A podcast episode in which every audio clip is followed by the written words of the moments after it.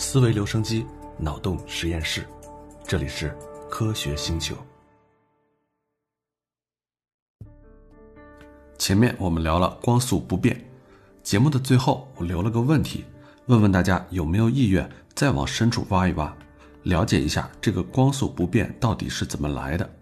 我也和大家预告，这个话题真的讲起来可能会比较烧脑，很多朋友都留言就是要抬一抬这个杠。那这一期咱们就来聊聊相对论出现之前都发生了什么事儿，光速不变到底是怎么来的，以及因为它的不变带来了哪些怪异的事情。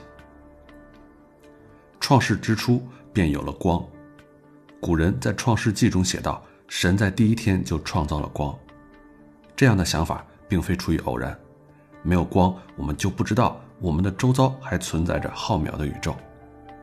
西方的宗教经典里最重要的就是这句“要有光”。现在这句话有了不同以往的重要性，以前它是神的一个念头，现在我们知道它是自然规律的必然。基于同样的规律，世界上才有了苍穹，还有大地。这样看来啊。不仅人类是光的囚徒，我们的宇宙也是这样的。地球和物质随着光的脚步来到了这个世界，一次又一次的认知转换，一步步的发展出了我们看到的现代科学。在柏拉图看来，我们对于世界的观察很大程度上囚禁了我们的思想，限制了我们对宇宙结构的描述。可是，在柏拉图之后两千年的时光里，他的观点一直没有受到世人的重视。后来呢？当科学家们开始认真探索宇宙的本质的时候，光到底是什么这个问题足足困扰了他们四百年。在这些现代科学家里，最早对这个问题进行认真研究的是牛顿。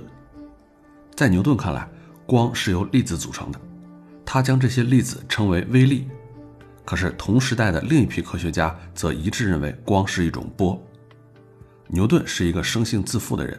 他坚信自己的那些同辈和竞争对手都是错的，自己才是对的。为了证明这一点，他设计了一个很巧妙的实验。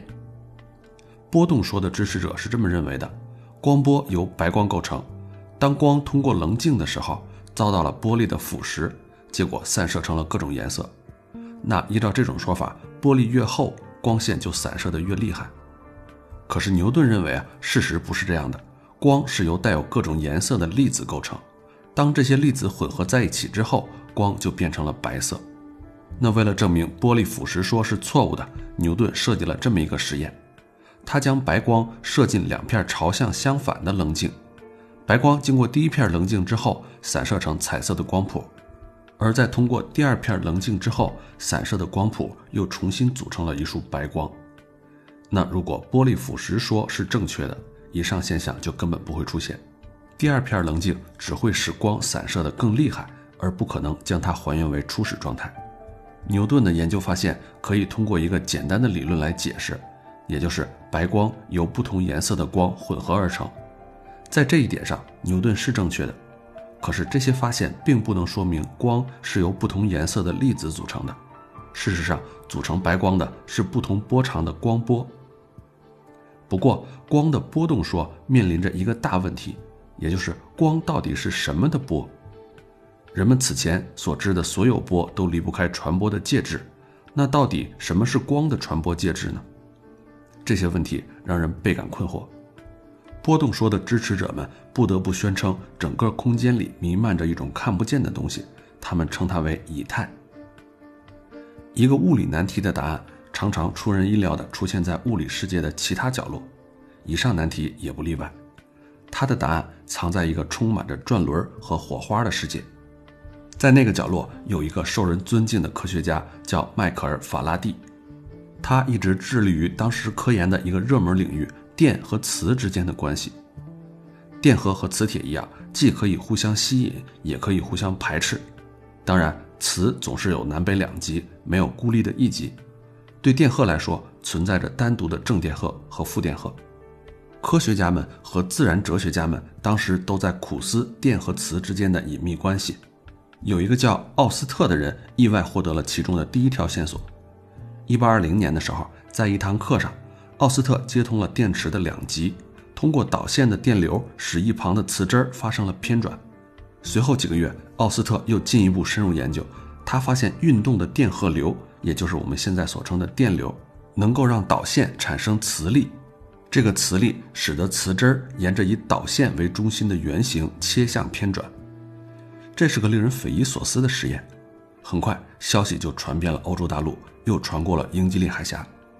运动的电荷可以产生磁力，电和磁之间还有其他联系吗？那磁铁是不是也能反过来作用于电荷呢？一八三一年的时候，刚才我们说到的法拉第在他的实验笔记中记录了一个重要的发现。他接通了一个缠绕着铁棒的线圈，让铁棒磁化。在这一瞬间，他发现另一条绕着同一铁棒的线圈中有电流通过。显然，简单的将导线放在磁铁旁边，没法在导线中产生电流。可是，在磁铁出现或者消失的过程中，导线里产生的电流。接下来，法拉第让磁铁在导线周围移动，同样的效应又一次出现了。当磁铁接近或者远离导线的时候，导线中就有电流通过。和电荷的移动产生磁力一样，磁力的移动或者是磁场强度的变化也能产生电力，并且让磁铁旁边的导线产生电流。电磁感应现象里隐藏着极为深刻的理论意义。如果你看不出来，也不能怪你啊。揭示这个隐藏意义的过程其实相当微妙，还得等19世纪最伟大的理论物理学家来完成。这个人我们一会儿再来聊。这个时候，法拉第就发明了一个极为重要的物理概念，这个概念解决了牛顿终其一生都没有解决的难题，它同时也成为了所有现代物理的根基。法拉第就自己问自己啊，一个电荷怎么知道遥远的地方出现了新的电荷，进而相互之间产生电力呢？同样的问题，牛顿也想过，只不过他考虑的是引力。地球是怎么知道太阳的存在？进而相互之间产生出引力呢？引力到底是怎样从一个物体传导到另外一个物体的呢？这个疑问，牛顿一生都没有回答出来。在法拉第的想象里啊，每个电子都被电场所包围，在他看来呢，电场就是一簇以电荷为中心向外发出的线。当电荷增加的时候，电场线的数量也会增加。那将一个电荷静置。再在它的周围加入一个测试的电荷，测试的电荷会感受到原先的电荷在那一点处产生的电场，施加在测试电荷上的电力的强度与该处电场线的密度就成正比。由此呢，法拉利并没有使用数学方程，而是通过脑海中的图像描述了电力作用的本质。与此类似啊，我们能够通过磁场来理解各种磁力定律。有了电场和磁场这些物理概念的帮助，我们就能重新表述一遍法拉第发现的电磁感应现象了。电线圈里的磁场线的增减会在线圈中产生电流。很快，法拉第就意识到他的发现可以将机械能转化为电能。如果在水车的叶片上附上线圈，再把水车置于一个大磁场里，那么当水车旋转的时候，通过线圈的磁场数量就会发生持续的改变。从而呢，就产生持续的电流。法拉第发现电磁感应的那一年，另一位伟大的科学家刚好出生，他就是詹姆斯·克拉克·麦克斯韦。法拉第比麦克斯韦大四十岁，他也启发了麦克斯韦的研究。在很年轻的时候，麦克斯韦就开始关注电学和磁学。在和法拉第会面之后，麦克斯韦将这门蓬勃发展的学科视为自己的研究重点。麦克斯韦通过自己的数学天赋来重新描述和理解了法拉第的各种发现。麦克斯韦给出了法拉第的立场线背后的严格数学，他也因此进一步探索电磁感应的现象。那为了完成电磁统一的理论，麦克斯韦借由法拉第的工作来揭示电和磁之间的对称关系。简单的说啊，在之前我们说奥斯特的实验里，移动的电荷产生了磁场，而在法拉第的实验里。变动的磁场产生了电场。在一八六一年的时候，麦克斯韦第一次将以上的结果表述为数学公式。可是很快啊，他发现自己的公式并不完备，磁场和电场看起来还是不够对称。电荷必须通过移动才能产生磁场，可是磁场不需要移动，仅仅发生强度上的改变就能产生电场。麦克斯韦就认识到。为了让这些描述电和磁的方程完备且自洽，就需要在这些方程里加入额外的一项，麦克斯韦称为位移电流。这个方程本身我们不需要关心啊，我们只需要关心麦克斯韦做出的一个推论，也就是移动的电荷，也就是电流，确实能够产生磁场。可是移动仅仅是电场改变的一种方式，或许不需要移动电荷，仅仅改变电场的强度也能产生磁场。他就认为，把两块平行的金属板连接到电池的两极上，在电池的作用下，这两块板会带上相反的电荷，这些电荷会在两块板之间产生电场。如果用一根导线连接这两块板，导线上也会产生出磁场。当麦克斯韦在他的方程中加入位移电流之后，他的公式终于实现了数学上的自洽。位移电流就像是一种虚拟的电流，它在两块金属板之间流动，两块板之间真实的电场变化就是位移电流所产生的电场变化，两块板之间产生出的磁场呢，也就是位移电流所产生的磁场。那么，电和磁之间的关系可以简单的表述为电场的变化产生出磁场。磁场的变化也能产生出电场，不经意之间，原本存在于数学公式中的场变成了真实的物理存在，而不仅仅是描述电荷相互作用的一种手段了。电和磁变得不可分离，我们再也不能抛开磁力谈电力了。自从麦克斯韦以后，人们不再将电力和磁力视作两种不同的力，因为这两种力其实是同一种力不同的表现形式。麦克斯韦就是这样通过优美的数学语言构建了电磁学的基本法则。这个还没有完全体现麦克斯韦的聪明才智。别忘了我们前面说的光，它是世界上最基本的物理存在，是我们最司空见惯的事物。可是上至柏拉图，下至牛顿，在这些伟大的自然哲学家看来，光依然是神秘莫测的。而麦克斯韦通过数学向我们揭示了光的本质。让我们来做这么一个思想实验啊。上下抖动一个带电的小物体会发生什么事儿呢？是的，电荷周围带有电场。当你移动电荷的时候，电场线的分布就会发生变化。根据麦克斯韦的理论，电场的变化会产生磁场。而当电荷反向运动的时候，磁场的方向也会发生相应的翻转。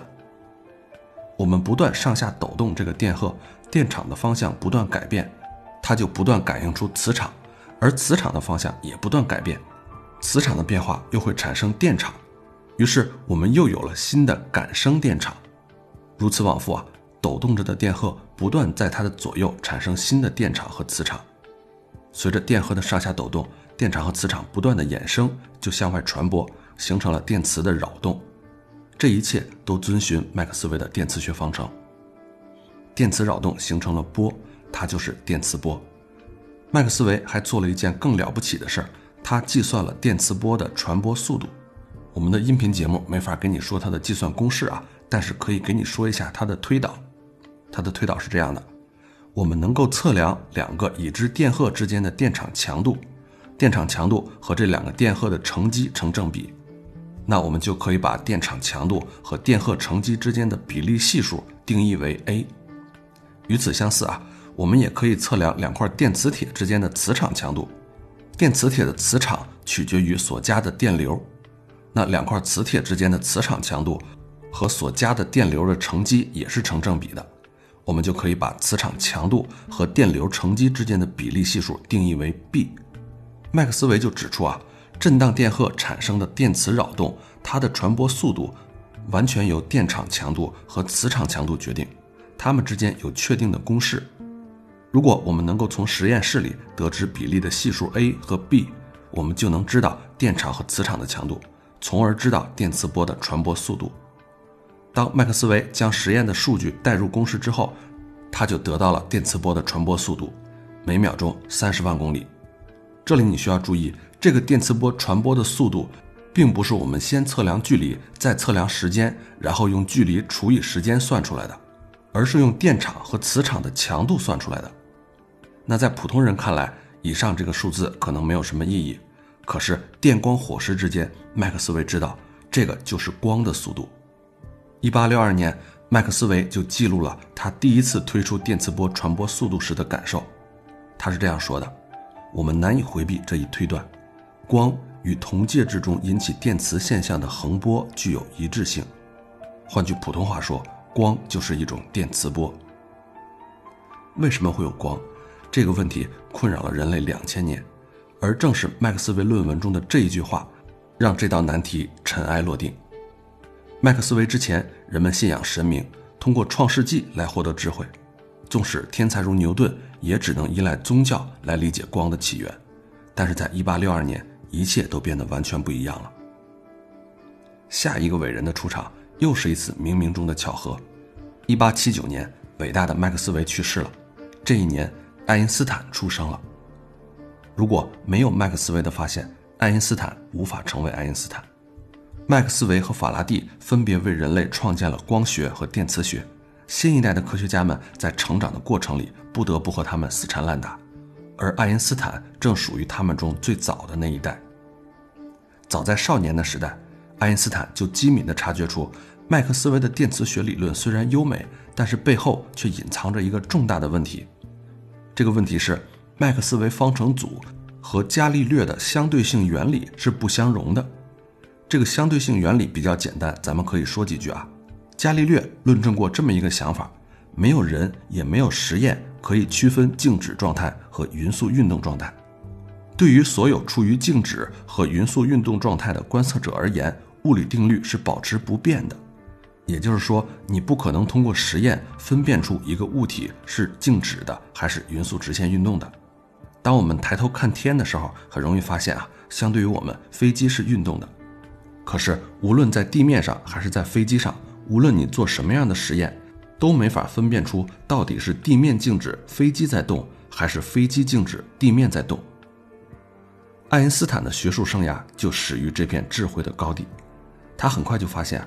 这里面藏着一条深不可测的巨大鸿沟，伽利略和麦克斯韦的理论之间存在着不可调和的矛盾。那根据伽利略的理论，只要我安安稳稳的以一个恒定的速度开车，不突然加速，车里面的物理学和实验室里的物理学就没有差别。如果车后座里有一个女儿抛起一个玩具，她一定能稳稳的接住。在家里玩耍建立起来的直觉，同样适于在车里。而如果小女儿把玩具扔向我，这个玩具就会完全遵循牛顿定律，以每小时二十四公里的初速度在空中画出一道漂亮的抛物线，然后落在我的后脑勺上。那么，让我们把这个车速暂时定为每小时十六公里。车外面的路人会看到车内的景象是这样的：玩具相对于车的速度，比如说是每小时二十四公里，和车本身的速度每小时十六公里相互叠加。变成了每小时四十公里，这个玩具还是会遵循牛顿的运动定律，只不过是以更快的速度，每小时四十公里砸向我的脑袋。到目前为止，一切都说得通。可是，假如后座的女儿扔出的不是一个玩具，而是用手电筒发出一束光，在一个路人看来，又发生了什么呢？常识告诉我们，在路人的眼里，从我女儿手里传出的光的速度。应该等于车的速度加上这束光本身的速度。然而，麦克斯韦电磁理论却告诉了我们另外一番事实：只要知道震荡的电荷产生的电场和磁场的强度，麦克斯韦就能算出电磁波的传播速度。按照这个逻辑，如果我的女儿在车上观测到的光速是 c，而地面上的观测者发现光速是 c 加每小时十六公里，那么他们两人观测到的电磁场的强度就会不一样。这一点可就直接和伽利略的相对性原理相违背了。如果两个观测者观察到的电磁场强度不一样，那我们就能知道谁是运动的，谁是静止的。由此看来，伽利略和麦克斯韦之间只可能有一个人是正确的，两个人不可能同时都是对的。那大概是因为伽利略的工作诞生于物理学的萌芽时期，多数的物理学家更倾向于支持麦克斯韦，他们认为啊。宇宙中存在一个绝对静止的坐标系，麦克斯韦理论只适用于那个坐标系。所有相对于绝对静止坐标系运动的观测者将会测得各自不同的光速。毕竟，如果电磁波真的是某种电磁的扰动，那么电磁波到底是扰动什么介质呢？千百年来，哲学家们一直认为世界上存在着一种叫做以太的物质，它无色透明，填满了整个空间。类比于声波在水里或者空气中的传播，人们自然而然地认为电磁波应该在以太里传播。电磁波在以太中以一个固定的速度传播，也就是麦克斯韦算得的光速。那所有相对于以太运动的观测者所测到的光速，取决于他们运动的快慢，也会有高或者有低。爱因斯坦的天才之处不在于他的数学能力，而在于他的创造力，在于他的智力自信以及由此而来的坚持不懈。他面临的巨大挑战在于，怎样才能融合两个互相矛盾的观点，留住一个，抛弃一个，其实比较容易，而同时保住两者。移除他们之间的矛盾，则需要伟大的创造力。那如果麦克斯韦和伽利略都是对的，我们就必须打破二者之外的某个东西，才能消除他们两个之间的矛盾。究竟要打破什么呢？麦克斯韦和伽利略同时都对的想法看似有点疯狂。他的结论是：如果两个人都对，那么在上述我们说到的例子里，车里和地上的观测者所测得的电磁场信号必须相同。那么由此计算出来的光速也必然相同。换句话说，无论你运动的有多快，光速对你来说都是不变的。接下来，爱因斯坦就向自己提了这么一个问题：到底怎样测量光速呢？最常见的方法就是测量某段时间内物体运动的距离，我们就能测出物体的速度。据此啊，爱因斯坦就认为，只要两个观测者在同样的时间间隔内。比如说，两个观测者在各自的坐标系里取一秒钟的时间，在这样相同的时间间隔里测量光相对于自己的传播距离，那么这两个观测者在各自的坐标系里一定会测到相同的光速。那进一步的推论就是，如果两个观测者测到的光速始终一样，那么这两个观测者对于距离或者时间所做的测量就必然不同。爱因斯坦由此就大胆断言。类似的怪事儿真真实实的存在，麦克斯韦和伽利略都是正确的。所有的观测者，无论他们相对速度如何，都会发现光以同样的速度 c 相对于自己运动。而他们之间真正的不同在于，他们对于时间和距离的理解是不同的。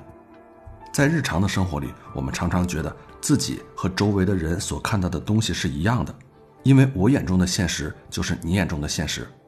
可惜这个不过是个错觉啊！怪就怪光的传播速度太快了。有时候我们会说此刻发生了某件事儿，比如说街上出了车祸。可以准确的说啊，这些事儿并非发生于此刻，而是发生于此刻之前。光从车祸现场进入我们的眼睛需要一点点时间。在认识到这一点之后，爱因斯坦提了这样的一个问题：如果观测者 A 看到两个异地的事件同时发生，那么，相对于 A 运动的观测者 B 来说，他又会看到怎样的景象呢？为此呢，爱因斯坦举了一个和火车有关的例子。我们想象一下这个场景啊，观测者 A 站在列车中央，他静止不动；观测者 B 也在列车中央，只不过他是随着火车向前运动的，也就是他在车里往某一个方向走，走的方向呢和火车的运动方向正好是一样的。那在某个时刻，他们擦身而过。而正在这个时刻，一道闪电同时击中了火车首尾两端所在的地面，两处呢开始冒烟儿。对 A 来说，首尾两处的烟发出的光会在一小会儿之后同时进入 A 的眼帘。可对于运动着的 B 来说，情况就有点不一样了，因为他在往车头的方向走，所以他会先看到车头方向的烟发出的光，而此时此刻车尾的烟发出的光还没有到达 B 所在的位置。过了一小会儿。B 也会看到来自车尾的烟，由于 B 正好处在列车中间，又由于光以同样的速度 c 相对于 B 运动，B 于是就得出结论：车头比车尾先冒烟。那 A 和 B 到底谁对谁错呢？爱因斯坦的答案有点惊人：A 和 B 都是对的。爱因斯坦指出啊，物理量的测量方式定义了物理量本身。我们当然可以想象一个独立于测量方式的真实的世界。可是从科学的角度来说，这个假设是行不通的。如果观测者 A 和 B 在同一地点、在同一时间测量同一个事物，那他们的测量结果肯定是相同的。可是如果 A 和 B 相处于遥远的两个地方，那么 A 和 B 的测量结果很可能不同。B 所进行的每一次测量都在告诉 B，车头发生的事件优先于车尾发生的事件，而 A 所进行的每一次测量都告诉 A 两处的事件是同时发生的。对于 A 或 B 而言，他们都无法在同一时间身处两地。如果想要测量某个远处事件发生的时间，他们必须对远处进行观察，而这些观察又取决于远处事件所发出来的光。在对光信号进行测量之后，A 和 B 所得的不同，造成了他们对远处事件同时性的不同理解。从这个意义上来说，他们都是对的。由此可见啊，此处此时专属于某个时间某个地点，我们不能把一个地方的此时强加给另外某个地方。下面我们可以再来举一个更加匪夷所思的例子，谈谈我这么说的原因。假设有第三个观测者 C，正好坐着和 B 反向的列车通过车站，那么由于它的运动方向和 B 是相反的，所以在他看来，左边的事件反倒是先于右边的事件发生的。换句话说，C 和 B 的观测结果完全是相反的，他们观察的视线次序是互相颠倒的，一个人眼中的先来。在另一个眼中变成了后到，这个好像是个相当严重的问题。在我们所理解的世界里，原因总是先于结果发生。可如果事件的先后会因为观测者的不同而不同，那么因果律又会发生什么变化呢？爱因斯坦指出，由光速不变引发的时间次序颠倒，只可能在两个距离遥远的事件之间发生。相对于两个事件之间的时间差。光在两个事件之间传播所花的时间总是更长，这也就意味着，如果光速是所有速度的极限，那么在这段时间里，由一个事件发出的信号到不了另一个事件，两个事件完全没法相互影响，也就没法互相为因果了。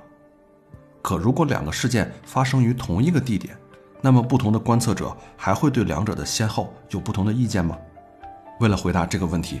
爱因斯坦想象列车的一侧装有一台理想化的钟，在列车的另一侧相应的位置装有一块镜子。注意啊，这里说的列车两侧是垂直于列车运动方向的两侧，也就是列车的 A 座和 F 座，不是指列车的车头和车尾啊。这个钟呢，向对面发射光线，光线经由镜子反射折回钟，此时时钟的秒针会走一格。那我们可以假设，光每走一个来回用到的时间是百万分之一秒。在车上的人看呢，光线是笔直的走了一个来回。现在让我们考虑一下地面上的观测者会看到什么样的场景。火车在运动，就站台上的观测者而言呢，钟和镜子都在运动，光线折返这一个过程啊，走过的是一条斜线，而不是一个直线。如果你拿纸笔画一下，就会更直观啊。显而易见。对比火车上的观测者，地面上的观测者发现光的传播距离更长。然而，光线的传播速度对他来说也是一样的，还是 c，所以整个来回过程会花更长的时间。于是呢，火车上的百万分之一秒对地面上的观测者而言就是百万分之二秒。换句话说，在他的眼里，火车上的时间变慢了。而让人感到奇怪的是，这个效应是双向的。如果站台上也有同样的这么一套装置，那在站台上的人看来，这套装置里的光是直线来回跑的；但是在火车上的人来看，因为站台是相对于火车移动的，他眼中看到的光线来回的路线也是一条斜线，所以他就会发现火车上的钟每走两格，地面上的钟才走一格。换句话说，火车上的人会认为地面上的人所经历的时间更慢。如果你非要认为存在一个绝对客观的观察者，那这两个人观察到的其实都是假象。可是不要忘了，我们之前说过，测量即为现实。对于 A 和 B 来说，他们测量到的结果都是真实的。那对他们的坐标系来说，这个结果就是真实的。那么光速不变还会带来另外一个效应，也是最为诡异的一个。这个效应能够改变我们所见所感的物体的物理属性。如果我带着一把尺子飞速向你奔过来，那么你看到的尺子长度会短于我看到的尺子长度。比如说，在我的眼里，尺子有十厘米长，可是，在你的眼里，尺子也许只有六厘米长了。你可能会想当然地说，这一定是个错觉。同样的东西怎么可能有两个长度呢？对我而言，松散排列的原子不可能为了你而紧紧地挤压在一起啊。让我们再次回到那个老问题上。到底什么才叫真实？如果在每一次测量之后，你都发现我的尺子有六厘米长，那么这把尺子就是有六厘米长。长度不是一个抽象的物理量，只有通过测量，我们才能知道物体的长度。由于测量因为观测者不同而不同，所以长度也会因人而异。为了阐明这一点，接下来我们再来举一个例子。通过它，我们会看到相对论怎样又一次自圆其说。假设啊，我的汽车有三点六米长，你家的车库只有二点四米深，显然我的汽车无法停进你家的车库，对吧？可是根据相对论，只要我把汽车开得足够快。你就会测得我的汽车只有一点八米长，至少在我的汽车还在运动的时候，汽车能够停进你家的车库。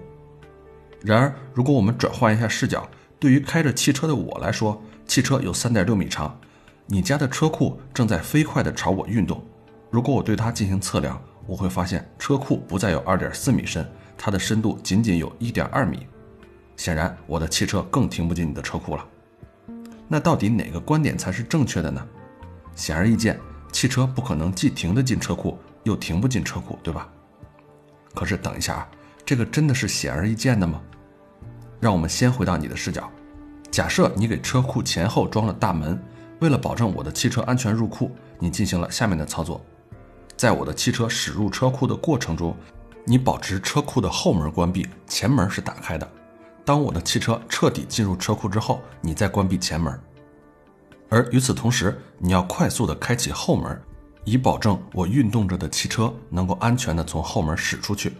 通过以上这些步骤，你展示了汽车停车入库的过程。当然，这没有什么奇怪的，毕竟在你来看，我的汽车比你的车库要短嘛。现在回到我的视角，请记住，对我而言，距离遥远的事件的先后顺序可能和你是不一样的。以下是我的观察：我看到你那小小的车库就在我的前方。你打开了前门，好让我的汽车驶入。接下来我会看到，就在我撞上车库后门之前，你善解人意地打开了后门。再后来，当我的车尾驶进车库后，我看见你把前门关闭。所以，在我看来，我的汽车没能在前后门同时关闭的情况下完全进入你的车库。毕竟你的车库太小，不可能做到这一点。你我所见的现实，基于你我可能进行的测量。在我的参考系里，汽车比车库长；在你的参考系里，汽车比车库短。事实就是这样。其中的关键在于，在某个时刻，我们只能身处一个地方，我们对于那个地方的现实有清晰的认识。可是，当我们考虑真实世界的其他角落的时候，我们只能依赖远处的测量。这些测量会因为观测者而异。咱们换句话说啊，在日常的情况下。因为无论是车库还是车，它们的长度都远远小于光走过的距离，所以我们认定要么停进车库，要么没停进。但是在现实的宇宙里，我们要观测到这种差异，车和车库的长度都必须非常非常的长。那在这种遥远的距离下，我们根本就不能把车有没有停进车库当成一个绝对客观的事件来判断。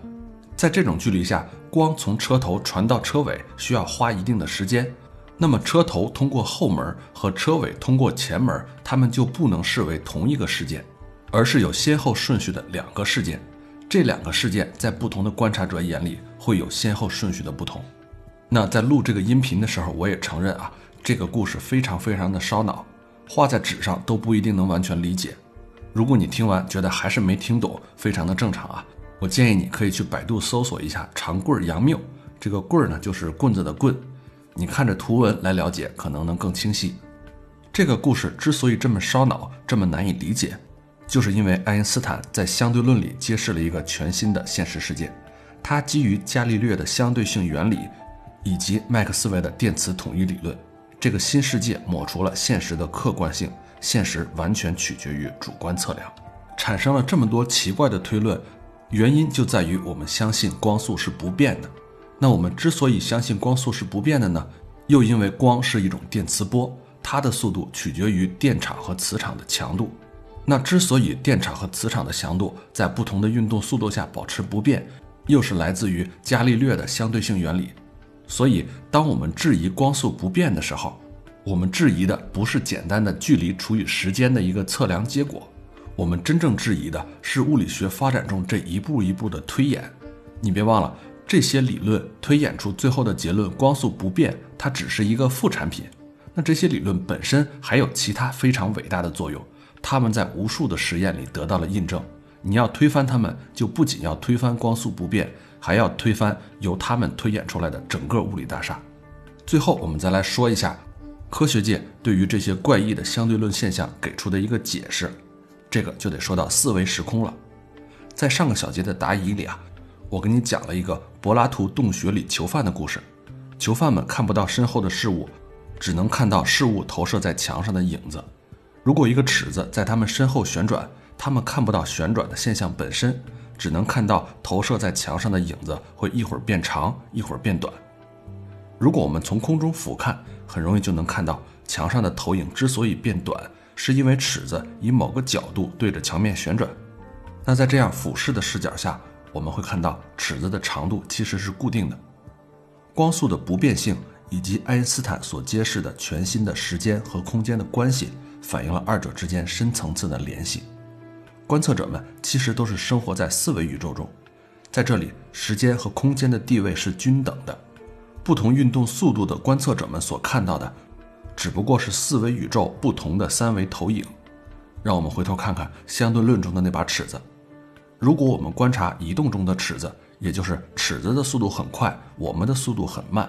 我们就会发现尺子的长度缩短了。我们观测的是在四维时空中移动的物体在三维时空中的投影。它在第四维上的长度越大，也就是时间维度上的速度越快，那在三维空间中的投影就越短。可如果观测者跟随着尺子以高速运动，尺子的长度对他来说就是不变的。尺缩效应以及其他所有的相对论效应，都可以通过时空这个角度加以理解。在四维时空里存在着一个对所有观测者都一样长的时空长度，不同观测者所看到不同的三维景象，其实都是这个长度旋转的投影。所以说，从表面上来看，爱因斯坦的相对论让物理世界变得更主观、因人而异。可事实上，相对论并不相对，它其实是一套关于绝对的理论。观测者对于空间或者时间的测量或许是主观的。但对时空间隔的测量却是普世的，也是绝对的。谁能想到法拉第的转轮和磁铁最终彻底改写了我们的时空观呢？可从事后诸葛亮的角度来看，至少我们知道，电磁大统一早已为我们揭示了一个全新的世界。让我们再次回到法拉第和麦克斯韦的时代，这一系列革命始于带电粒子在磁场中运动的时候受到一个特殊的力，我们现在称这个力为洛伦兹力。现在，让我们站在粒子的角度来思考同一个问题：在粒子的参考系里，磁铁运动，而粒子本身是不动的。可通常来说，我们认为静止的带电粒子不可能受到磁力，它只能受到电力。换句话说，在粒子的参考系里，粒子所受的力只能是电力，而不是磁力。